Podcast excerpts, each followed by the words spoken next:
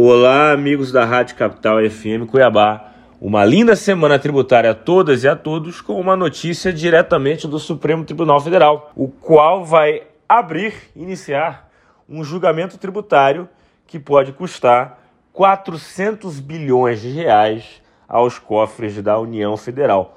Julgamento esse relativo ao conceito de insumo de PIS e COFINS, ao regime não cumulativo ao que toca à existência de créditos tributários. Vamos resumir e explicar tudo isso que está acontecendo. Bem, como a gente já abordou em outros programas aqui, o PIS e COFINS, na sistemática não cumulativa do lucro real, permite que as empresas abatam créditos quando do pagamento dessas duas contribuições federais.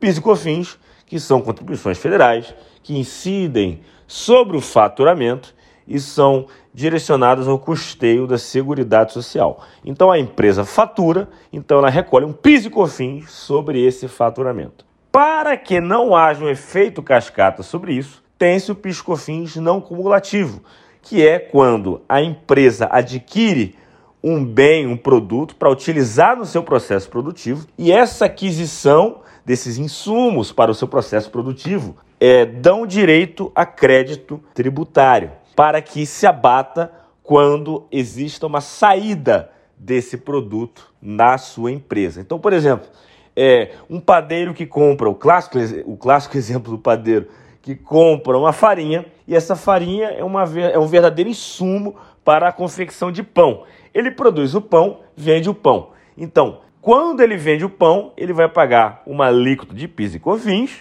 né? E quando ele compra a farinha, ele tem um crédito de PIS e COFINS sobre o faturamento dessa farinha, e aí ele faz um débito menos crédito e então paga o saldo. Essa é a sistemática do PIS e da COFINS, né? Porém, a dúvida é o que, que pode ser considerado como insumo. A tese vencedora lá em 2018, definida pelo Superior Tribunal de Justiça, foi a tese da essencialidade, ou seja, o insumo à matéria-prima deve se confirmar como essencial para o processo produtivo. E somente essas matérias-primas essenciais que podem gerar crédito. Então, por exemplo, quando um padeiro compra uma farinha, ele pode descontar créditos na entrada dessa farinha. Quando ele compra uma Ferrari em nome da padaria, por exemplo, uma Ferrari não é essencial para o processo produtivo de uma padaria. Então, a entrada da Ferrari na sua contabilidade não geraria direito a crédito. A tese vencedora foi essa.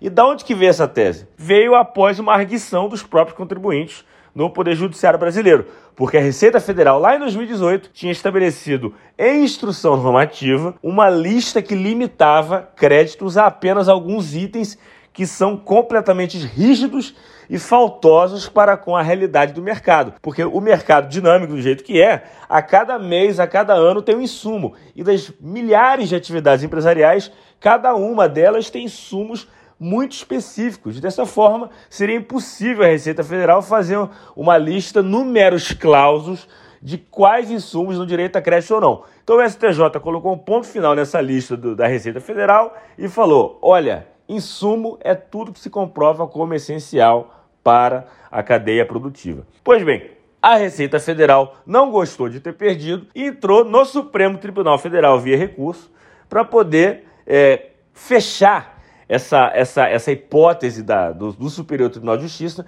e cravar que sim, que por lei a União Federal poderia sim limitar o que, que é insumo que gera crédito e o que, que não gera direito a crédito. Então a discussão que o Supremo Tribunal Federal vai fazer é se pode a União Federal, via legislação, limitar o que dá direito a crédito ou não no PIS e da COFINS. É um julgamento que põe em jogo muito dinheiro, porque havendo uma limitação dos insumos, do conceito de insumos, os contribuintes perderiam milhões, quiçá bilhões de créditos nos últimos anos.